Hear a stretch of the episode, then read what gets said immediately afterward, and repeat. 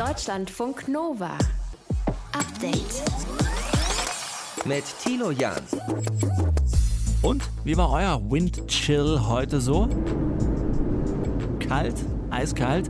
Am kältesten Windchill nennt man ja den Unterschied zwischen der gemessenen und der gefühlten Temperatur, wenn der Wind eisig pfeift. Und damit grüßt euch zum Update-Podcast an diesem Montag. Ja, wir reden heute über was wirkt. Der BioNTech-Pfizer-Impfstoff angeblich gegen zwei Corona-Varianten, der AstraZeneca-Impfstoff angeblich kaum gegen Corona-Mutanten. Was die Impfung sehr, sehr gut kann, ist gerade vor den schweren Verläufen schützen.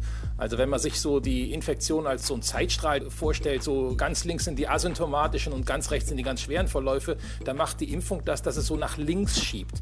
Das heißt, der Effekt ist bei den schweren Erkrankungen viel deutlicher als bei den leichten. Carsten Watzel wird uns die Wirksamkeit der Impfstoffe genauer erklären. Er ist Leiter des Forschungsbereichs Immunologie an der Technischen Universität Dortmund. Und die SPD erkennt nach drei Jahren Legislatur das Klimathema plötzlich für sich. So die Kritik bei Twitter am neuen klimafreundlichen Parteiprogramm, das man sich am Wochenende verpasst hat. Ist das wirklich ein programmatischer Wechsel bei der SPD und kann das zu mehr Beliebtheit der Partei führen? Das sind Antworten, die man erwarten konnte. Da ist jetzt irgendwie in keinster Form was Innovatives. Und es behebt natürlich nicht die zentralen Probleme, die die SPD hat. Der Parteiforscher Uwe Jun analysiert das heute zusammen mit uns. Wir haben Montag, den 8. Februar. Hier ist euer Update.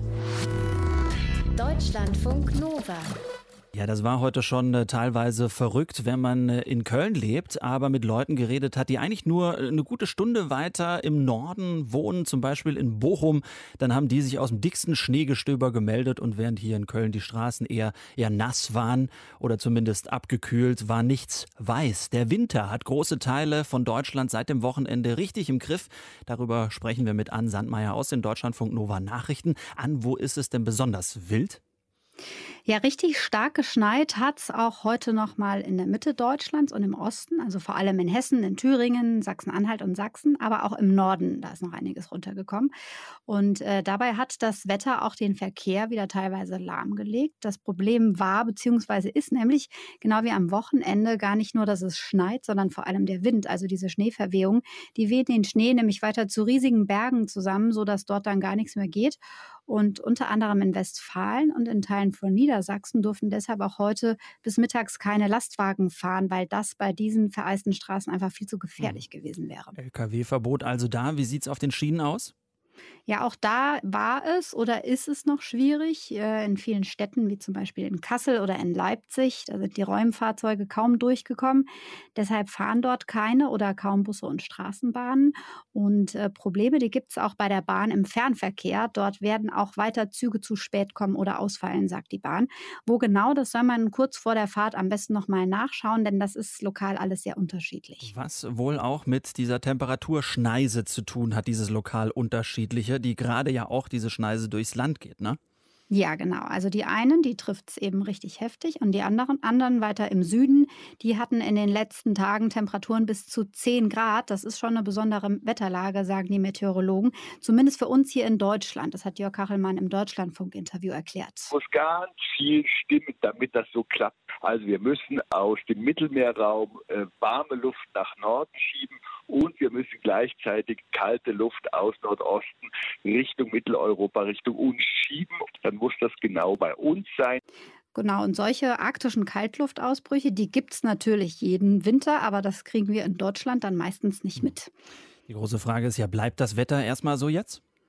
Also heute und in der Nacht kann es noch schneien, vor allem in Mecklenburg-Vorpommern und im Bayerischen Wald ist es angesagt. Im Großen und Ganzen kann man aber sagen, nach den großen Schneemassen kommt jetzt die Kälte und die kommt auch überall an. Also zum Beispiel hier im Rheinland, äh, wo es ja meistens relativ warm ist, steigt das Thermometer in den nächsten Tagen nicht über 0 Grad, auch nicht tagsüber. Und uns wird also richtig kalt. Ne? Und das fühlt sich dann auch noch kälter an, ja? Ja, genau. Dafür ist dieser sogenannte Windchill verantwortlich. Das ist die gefühlte Temperatur, die man dann auf der Haut spürt. Und die liegt in den größten Teilen von Deutschland in den nächsten Tagen bei minus 12 bis minus 18 Grad und auf den Bergen sogar bei bis zu minus 30 Grad. Und das heißt, da kann es sogar zu Erfrierungen kommen, wenn man in dieser eisigen Luft draußen unterwegs ist. Wir halten fest, das kann richtig gefährlich werden, vor allem für Menschen, die keine Wohnung haben. Ja, genau. Deswegen sind Helferinnen und Helfer von Kältebussen oder von Unterkünften für Wohnungslose jetzt auch schon im Dauereinsatz bzw. bereiten sich auf die nächsten Tage vor. Denn für Menschen, die im Moment draußen unterwegs sind, können diese Temperaturen wirklich lebensgefährlich sein. Und da sollte wirklich jeder mit offenen Augen unterwegs sein, raten die Städte. Zum Beispiel kann man sich, wenn man in der Stadt wohnt, die Telefonnummer des lokalen Kältebusses raussuchen und abspeichern und dann dort anrufen oder bei Rettungskräften, wenn man Menschen sieht, die im Moment obdachlos sind und über Nacht im Freien. Helfen. Das ist also nochmal mehr angesagt. Starke Schneefälle haben in Teilen von Deutschland für große Probleme gesorgt. In den nächsten Tagen soll es jetzt überall extrem kalt werden und bleiben. Erklärt hat uns das Ann Sandmeier aus unserer Nachrichtenredaktion. Deutschlandfunk Nova. Update. Das einzige Risiko, was wir im Augenblick haben, ist, dass uns die Mutation aus Großbritannien oder Südafrika einen Strich durch die Rechnung machen könnte. Das hat Bundeskanzlerin Angela Merkel vergangene Woche im Interview mit der ARD gesagt. Und es scheint so zu sein, als würden die Coronavirus-Mutationen einen kleinen Strich durch den Impfplan machen. Denn heute heißt es aus Südafrika, Pflegepersonal dort soll erstmal nicht mit dem Impfstoff von AstraZeneca geimpft werden. Angeblich gibt es nur einen minimalen Schutz. Und auch aus dem Landkreis Osnabrück bei uns eine Meldung dazu.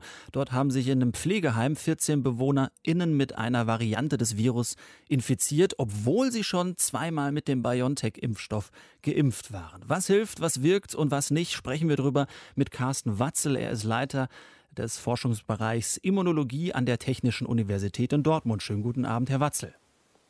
Schönen guten Abend, Herr Jan. In Südafrika zeigt sich wohl, dass die AstraZeneca-Impfung nicht gegen einen leichten Verlauf von Covid-19 wirkt. Bringt der Impfstoff also nichts gegen die Virusvariante?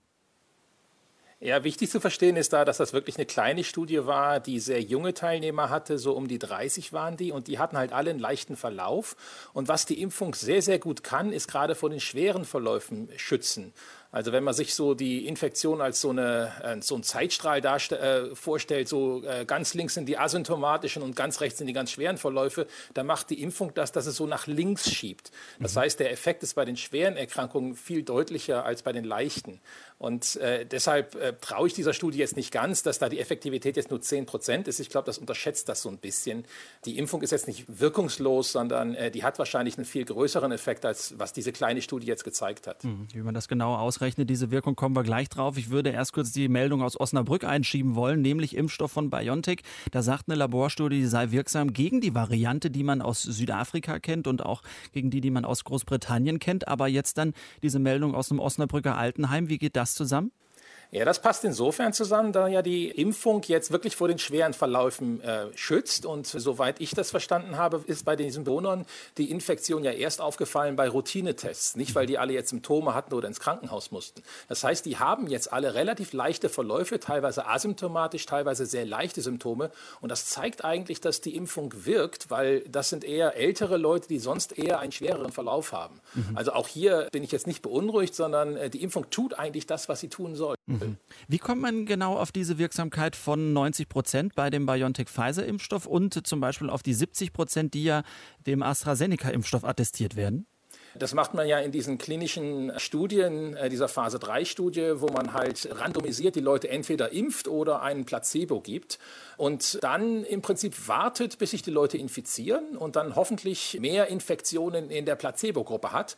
Und diese 90 Prozent drücken im Prinzip das aus, um wie viel Prozent die Infektionen in der Impfgruppe im Vergleich zur Placebo-Gruppe reduziert sind. Also mhm. wenn ich zum Beispiel 100 Infektionen in der Placebo-Gruppe habe, aber nur 10 Infektionen in der Impfgruppe, dann wäre das diese Reduktion um 90 Prozent. Mhm. Aber mehr als 90 gibt es aktuell von keinem Impfstoffhersteller oder gibt es da doch verheißungsvolleres? Nein, das Beste ist so 95 Prozent, was wir bisher haben. Und da ist halt auch zu verstehen, was da gemessen wird, sind symptomatische Erkrankungen. Also nicht die asymptomatischen Erkrankungen. Das heißt, es wird wieder halt vor der Erkrankung geschützt, nicht unbedingt vor der Ansteckung. Das muss man noch so ein bisschen unterscheiden. Mhm. Und da kommen wir halt auch wieder zurück zu diesen Leuten im Altenheim in Osnabrück, wo halt einige asymptomatisch dabei waren. Wenn ich das richtig gelesen habe, dann hat AstraZeneca schon angekündigt, dass sie ihren Impfstoff auf die Variante oder die Virusmutation, die man in Südafrika festgestellt hat, hin anpassen wollen. Wie funktioniert sowas und kann man das so schnell verändern? Das kann man machen. Man muss halt da den Bauplan für das Spike-Protein, was ja in diesem Virus von AstraZeneca drin ist, etwas verändern und an die südafrikanische Variante anpassen. Das kann man im Labor relativ schnell machen, dauert ich würde mal schätzen, einen Monat oder zwei wahrscheinlich, äh, um dieses neue Impfvirus dann zu machen.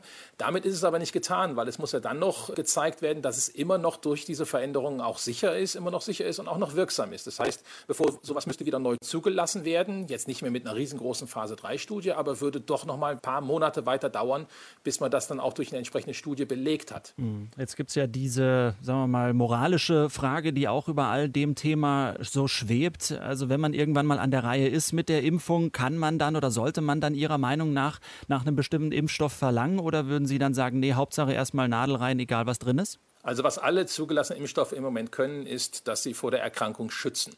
Also wenn mich die Leute äh, fragen, sage ich immer, nehmen Sie bitte den Impfstoff, den Sie kriegen können, weil alle Impfstoffe schützen vor der schweren Erkrankung und sind besser als gar nicht geimpft zu sein.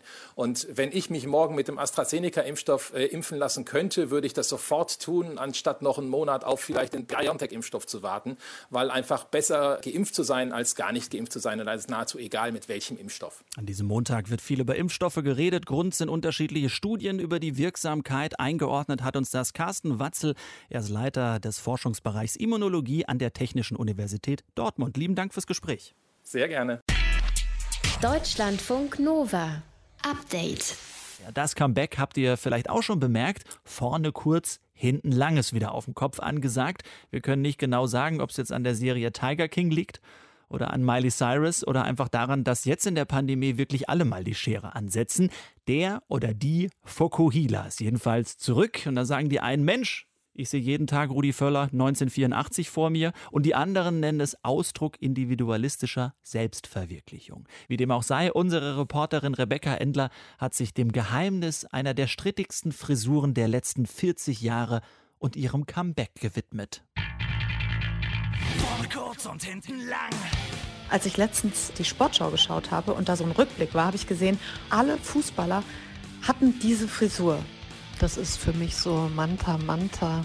Wenn ich an Fukuhila denke, dann denke ich an die Frittenbude in der Kleinstadt, in der ich aufgewachsen bin. Da standen nämlich immer zwei Männer mit Fukuhila und Poloshirt und Schnurrbart und Goldkettchen, die den ganzen Tag da im Frittenfett die Pommes zubereitet haben. Ich denke bei Fukuhila an Kalle Grabowski aus dem Film Bang Boom Bang.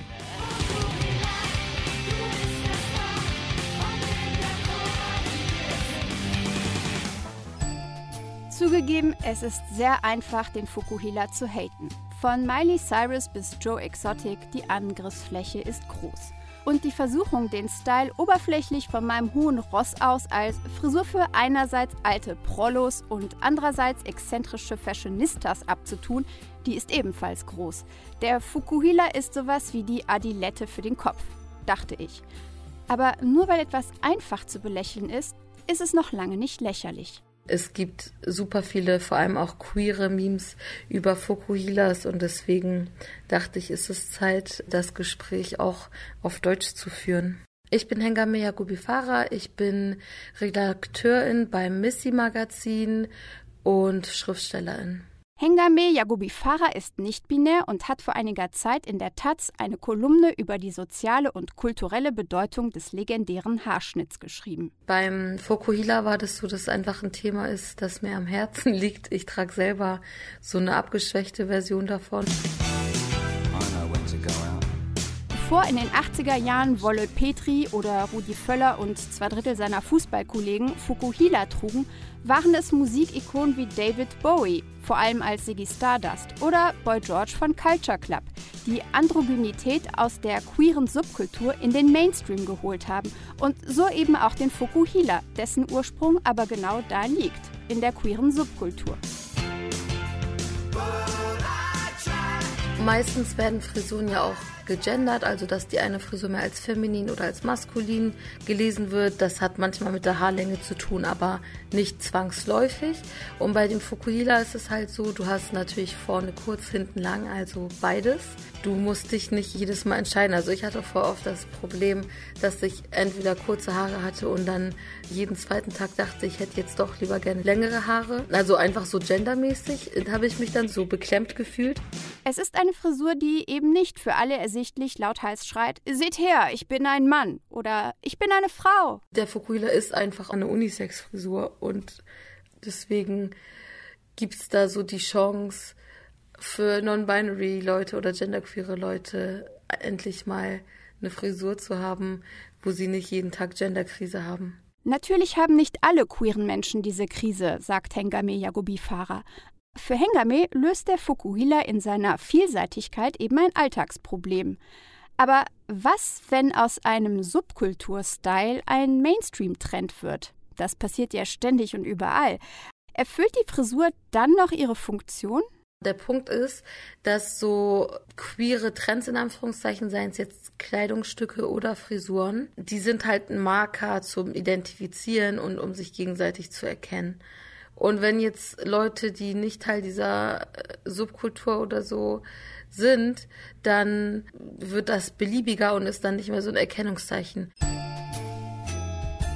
Vor ein paar Tagen habe ich auf Twitter ein Meme gesehen, in dem hieß es, wenn du diese Frisuren in deinem Viertel siehst, dann steigen bald die Mieten. Darunter zwei Fotos von zwei Menschen mit Fokuhila.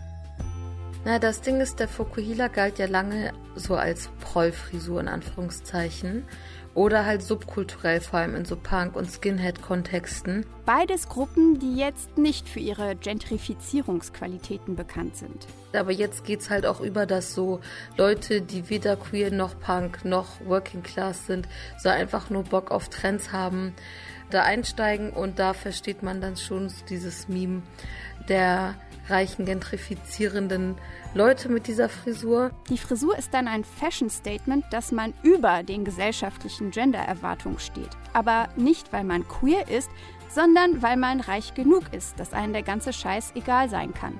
Ein Privileg eben, das mit der Ursprungsmessage nicht mehr viel zu tun hat. So richtig geil finde ich es jetzt nicht, dass jeder Hans und Franz und jeder Annika Fukuhila trägt. Deutschlandfunk Nova. Update. Ja, für ihn ist die Sache klar. Es fehlt ein Olaf Scholz an der Spitze. Es fehlt seit vielen, vielen Jahren ein sozialdemokratischer Kanzler. Das hat der SPD-Kanzlerkandidat heute früh im ZDF-Morgenmagazin gesagt. Ja, aber für gerade mal 15 Prozent der Deutschen ist die SPD überhaupt eine Partei, die sie gerne wählen würden. Aktuell kommt in Umfragen zur Bundestagswahl nur auf Platz drei hinter der CDU und den Grünen. Aus dem Umfragentief will die Partei mit einem neuen Wahlprogramm raus. Sozial, digital klimaneutral heißt es. Und diese Kernziele wurden am Wochenende auf einer Klausur bekannt gegeben. Erstens Gesundheitssystem verbessern, zweitens Digitalisierung vorantreiben und drittens bis 2050 CO2-neutral wirtschaften. Der Politikwissenschaftler und Parteienforscher Uwe Jun hat sich mit dem Wahlprogramm für uns auseinandergesetzt und er zweifelt, ob die SPD damit wirklich Wähler gewinnen kann. Herr Jun, warum zweifeln Sie? Na, erstmal kann man ja sagen, das sind Antworten, die man erwarten konnte. Da ist jetzt irgendwie in keinster Form was Innovatives. Äh, und es behebt natürlich nicht die zentralen Probleme, die die SPD hat. Sie ist in den Augen der Wähler in den zentralen Bereichen, die die Wähler derzeit am meisten interessieren, wenig geeignet, die Probleme zu lösen. Und das sind einmal Zukunftsfähigkeit, dann ist da die Frage, wie können die ökonomischen Probleme nach Corona gelöst werden und dann ist tatsächlich da die Klimafrage. Die adressiert zwar die SPD, SPD ganz eindeutig, aber sie hat dort ein Glaubwürdigkeitsdefizit und das ist insbesondere gegenüber den Grünen stark wirksam. Mhm. Da höre ich so ein bisschen raus, dass die SPD eigentlich ihrer Meinung nach äh, gar nichts auf diesen Bereichen gut machen kann, weil die Vergangenheit nicht gut gelaufen ist? In der Tat trägt die SPD diese Last sehr stark mit sich herum. Ähm, da sind Vertrauens- und Glaubwürdigkeitsverluste der Vergangenheit, da sind Kompetenzverluste, die die Partei erlitten hat. Und so etwas lässt sich nicht von heute auf morgen beheben. Dazu bedarf es dann schon einer grundlegenden Veränderung der Partei und diese sehen wir derzeit nicht. Und diese grundlegende Veränderung, wie könnte die Ihrer Meinung nach aussehen? Na, die SPD müsste halt versuchen, wieder in den zentralen Bereichen gegenüber der Union oder gegenüber den Grünen, jedenfalls gegenüber einem Wettbewerber, zentrale Glaubwürdigkeitsgewinne zu erzielen. Macht sie doch eigentlich, wenn sie sagt, bis 2050 CO2-neutral wirtschaften und Verkehrswende klimafreundlich vorantreiben, das ist jetzt ein neuer Punkt. Das ist aber nur eine erstmal Absichtserklärung äh, und eine Absichtserklärung trauen die meisten Wähler erstmal nicht. Äh, denn das ist etwas, was, was wohlfeil ist. Das können die Parteien immer ganz gut Absichtserklärungen, sondern sie wollen auch Umsetzungen sehen. Äh, und da hat die SPD eben gerade bei Umsetzungen zuletzt eben nicht das geliefert, was sich viele Wähler von ihr erhofft hatten. Hätte sich die SPD äh, denn dann gar nicht so einen neuen Anstrich verpassen äh, sollen, sondern äh, generell was ganz Neues anpacken müssen? In der Tat ist das. Also die SPD äh, hätte gucken müssen, wo sind Defizite bei den anderen Parteien und wo könnten wir was ganz Neues in die Wege leiten. Äh, und da macht sie so Ansätze dazu, zum Beispiel eben, ich nenne das Infrastruktur. Das ist das, was die Wähler von ihr erwarten. Also wie sieht die Infrastruktur der Zukunft aus? Wie können wir äh, eine Infrastruktur auch haben in Deutschland, die uns nach wie vor auch eine gute ökonomische Existenz sichert? Und da sind die zentralen Fragen bisher nur in Absichtserklärungen Absichtserklärung gemündet, jedenfalls in den Augen der Wähler noch nicht in ein kohärentes Programm. Man könnte sich ja auch auf die eigenen Stärken zurückbesinnen, nämlich soziale Gerechtigkeit. Das ist ja nun mal das Kernthema der SPD. Wie viel von diesem sozialdemokratischen Profil steckt denn Ihrer Meinung nach in dem neuen Programm? Die SPD versucht schon seit vielen, vielen Jahren, dieses Thema nach vorne zu bekommen. Aber es ist so, dass die Wähler im Moment beim Thema soziale Gerechtigkeit nicht so richtig darauf anspringen. Äh, das ist etwas, was man von der SPD auch erwartet, aber es steht im Moment auch äh, nicht weit oben auf der Prioritätenliste der meisten Wähler. Da wird zwar erklärt, sie finden, dass Ungleichheit gestiegen ist, sie finden auch, dass vieles ungerecht ist, aber wenn es dann konkret darum geht, wonach bemesse ich meine Wahlentscheidung, dann spielt im Moment der Faktor soziale Gerechtigkeit, soziale Ungerechtigkeit keine zentrale Rolle. Sagt der Politikwissenschaftler und Parteienforscher Uwe Jun von der Universität Trier. Ganz lieben Dank fürs Gespräch, Herr Jun. Ich danke Ihnen. Deutschlandfunk Nova. Update. Ja, es hat sich dann doch gelohnt, dass er über Wochen jeden Abend um 23 Uhr seinen Mitspielern eine SMS geschickt hat mit den Worten: Wir werden gewinnen. The team had a lot of confidence. We came together at the right time. I think we knew this was going to happen tonight, didn't we? Tom Brady, der Quarterback der Tampa Bay Buccaneers, die heute Nacht den Super Bowl in Florida gewonnen haben. Tom Brady zum siebten Mal hat er den Super Bowl gewonnen mit 43 Jahren mittlerweile. Äh, geht da also noch mehr im Alter oder wann ist für Spitzensport eigentlich Schluss? Sprechen wir drüber mit dem ehemaligen Footballer, heute Dozent an der IST Hochschule in Düsseldorf, Simon Gawanda. Grüß dich, Simon. Hi, guten Abend. Überrascht, dass jemand mit 43 Jahren auf so hohem Niveau noch Football spielt? Also ja und nein. Ich dachte ähm, Anfang der Saison, als er gewechselt hat, noch dachte ich, Mensch, äh, in dem Alter kann man doch mal aufhören, vor allem bei den Erfolgen, die er hatte. Mhm. Aber ansonsten von ihm, von der Persönlichkeit, wie man es so hört, bin ich eigentlich nicht überrascht. Mhm. Weil er einfach so ein, so, ein, so ein psychisch und physisch starker Mensch ist, oder warum?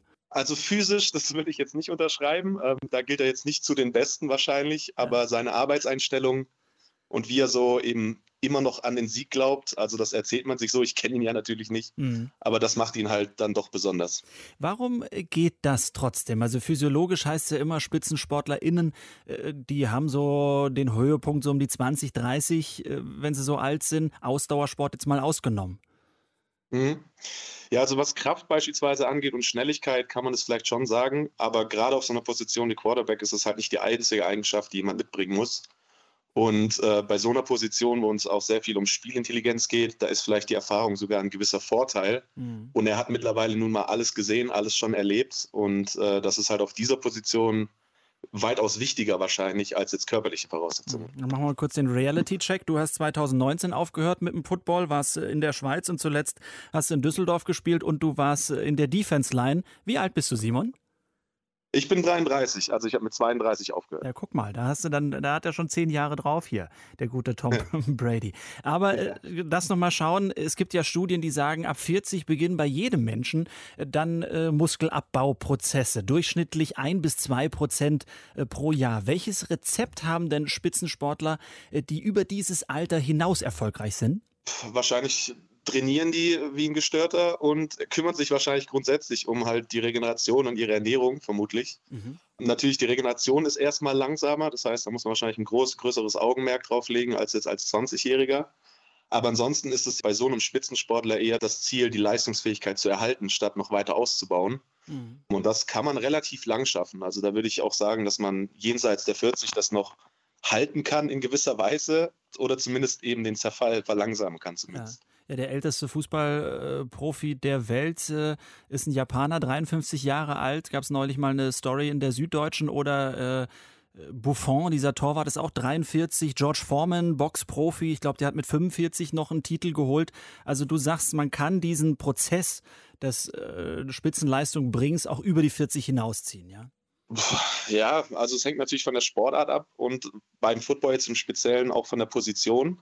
Ich glaube nicht, dass man auf jeder Position das leisten kann, dass man da, also beispielsweise der Running Back, die werden selten, selten Richtung 30, ähm, weil die halt viel mehr einstecken. Mhm. Und im Fußball kenne ich mich zu wenig aus, aber ich denke, auch da ist es der Fall, dass wenn man halt eine gewisse Spielintelligenz hat, eine gute Technik, dass man da dann eben vielleicht das Körperliche einfach kompensieren kann in gewisser, gewisser mhm. Weise. Ja, und dass Regeneration eben wichtiger ist, vermutlich, als jetzt in jungen Jahren. Ne? Ja, absolut, ja. Aber wenn man Vollprofi ist, dann hat man halt auch genug Zeit am Tag, um sich darum zu kümmern. Könnte es nicht auch sein, dass diese äh, Menschen einfach später in den Leistungssport einsteigen? Also ver verändert das was? Ja, also in der Talentforschung schaut man schon, dass man möglichst spät äh, Kinder und Jugendliche eben spezialisiert in eine Richtung, damit die eben nicht früh die Schnauze voll haben und aufhören. Mhm. Ähm, ich weiß es nicht, wie seine Karriere war, aber solche Leute sind ja generell Ausnahmen. Also wenn es das jetzt gibt, sind es halt Einzelfälle. Deswegen ähm, ist eine gute Frage, ob es daran liegt. Aber was die auf jeden Fall auszeichnet, ist, dass die halt den Hals nicht voll bekommen sozusagen und halt immer weitermachen wollen, dieser Drive halt einfach nicht verloren geht. Und mhm. das ist halt eine besondere Eigenschaft. Könnte man auch egozentrisch nennen an der Stelle, aber so, so, negativ wollen wir gar nicht sein. Simon Gawanda, ehemaliger Football-Profi, heute Dozent an der IST Hochschule in Düsseldorf über Leistungssport im Alter äh, doziert, unter anderem auch an der Deutschen Sporthochschule in Köln. Simon, ganz lieben Dank fürs Gespräch. Deutschlandfunk Nova. Update. Ab Mitte 30 ist es vorbei. Ab Mitte 30 bekommen wir Europäer langsam graue Haare. Das haben Forschende aus Boston herausgefunden. Da sagen jetzt viele, ach, graue Haare, äh, darin sehe ich mehr Sexappeal, mehr Seriosität. Andere verfluchen das und versuchen, graue Haare ganz flott loszuwerden. Aber wir müssen klären, warum bekommen wir überhaupt diese grauen Haare? Sprechen wir drüber mit Florence Randria Narisoa. Sie ist Ärztin, bekannt auch als Dr. Flojo auf YouTube. Dort behandelt sie verschiedene medizinische Fragen und Themen rund um den menschlichen Körper. Grüß dich, Florence. Hallo Tilo. Wie siehst du das persönlich mit grauen Haaren?